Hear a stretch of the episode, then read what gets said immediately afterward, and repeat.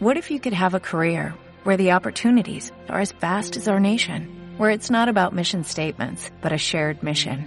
At U.S. Customs and Border Protection, we go beyond to protect more than borders, from ship to shore, air to ground, cities to local communities. CBP agents and officers are keeping people safe. Join U.S. Customs and Border Protection and go beyond for something far greater than yourself. Learn more at cbp.gov/careers.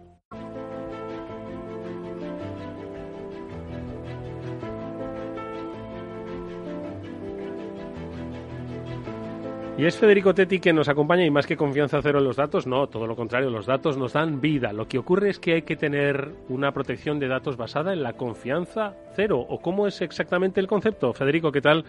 Buenas tardes, bienvenido a los amigos de Netscope como siempre. Feliz año nuevo y háblanos de qué actitud adoptar para la protección de nuestros datos.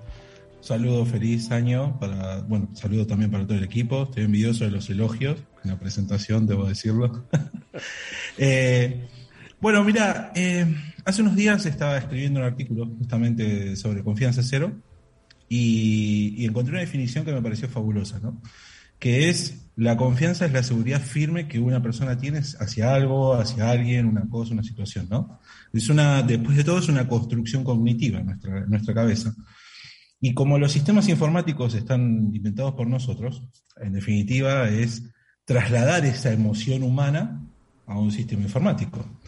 El problema, o digamos un poco a lo que venimos a atacar con, el modelo de confianza cero, es que está muy bien confiar, pero verificar es muy importante también. Entonces, aplicado un poco al mundo de la seguridad en los sistemas, es esto, desconfiar por defecto de cualquier conexión, dispositivo, dato, un usuario, independientemente de quién es, a dónde está, cómo se está conectando, a qué datos se está accediendo. ¿no?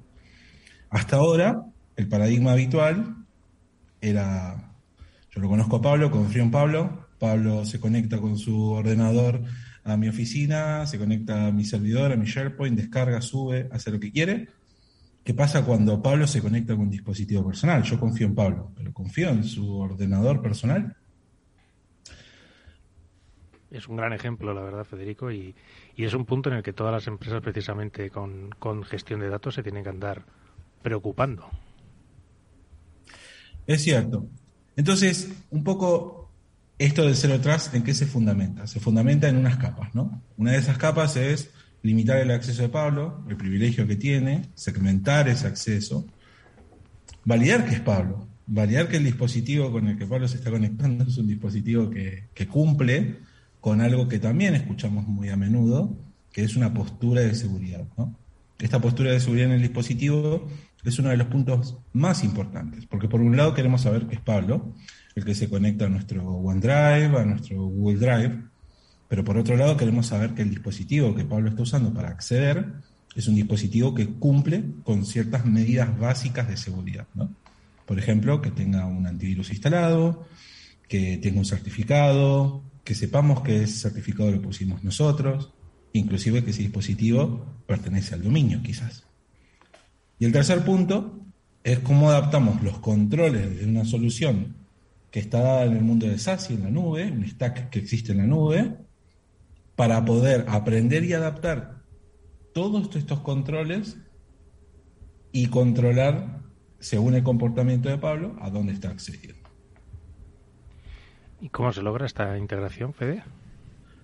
Bueno, esta integración se, se logra por empezar a aplicar Em, un modelo de seguridad de Zero Trust em, de a poquito. Primero, controlando los dispositivos con quizás un agente que pueda validar el control de postura de seguridad. Netscope tiene, en particular, una capacidad de este estilo en el agente que puede ir validando que el dispositivo cumpla con, con las necesidades identificar a los usuarios, o por hoy, ¿no? Autenticarse, loguearse, tener credenciales que, que puedas identificar que son muy importantes y que la tecnología pueda llevarse eso para poder decir, ok, Pablo, estás accediendo a un dispositivo que cumple con la postura de seguridad de la organización, sos vos el que está conectado, ahora te voy a dejar acceder al OneDrive de la organización. Pero ¿cuál es el problema, que lo más común que pasa hoy por hoy es que la gente, los usuarios, acceden de dispositivos personales, ¿no? ¿Cómo podemos seguir teniendo un control sobre este tipo de nuevo paradigma, ¿no? estos cambios que ocurren. Y aquí es donde una solución inteligente que puede discernir si el dispositivo que te estás conectando es un dispositivo corporativo o personal, también permite en cierto nivel en su estructura SASI decir, bueno, Pablo, vos vas a poder acceder al OneDrive corporativo para poder leer N ficheros, pero no vas a poder descargar esos ficheros a tu dispositivo personal. Hmm.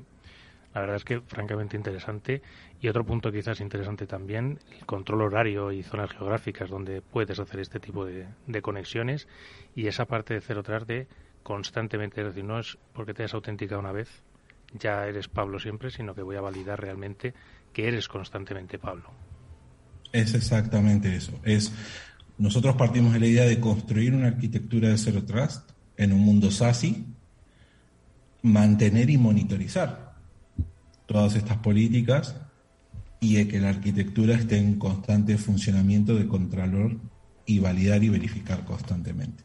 Es básicamente lo que apuntaba Federico Tetti, aprender y adaptarlo, sin interrumpir el negocio, sin que apenas se perciba, dotando las, eh, eh, digamos, validaciones ¿no? y, las, eh, y los accesos a quien realmente debe tenerlo y entendiendo pues que vivimos en un mundo donde ya no hay fronteras ni virtuales ni de dispositivo. Y, eh, por supuesto, en ese, en ese escenario, en ese ecosistema, debemos proteger lo más importante de nuestra organización, que es el dato.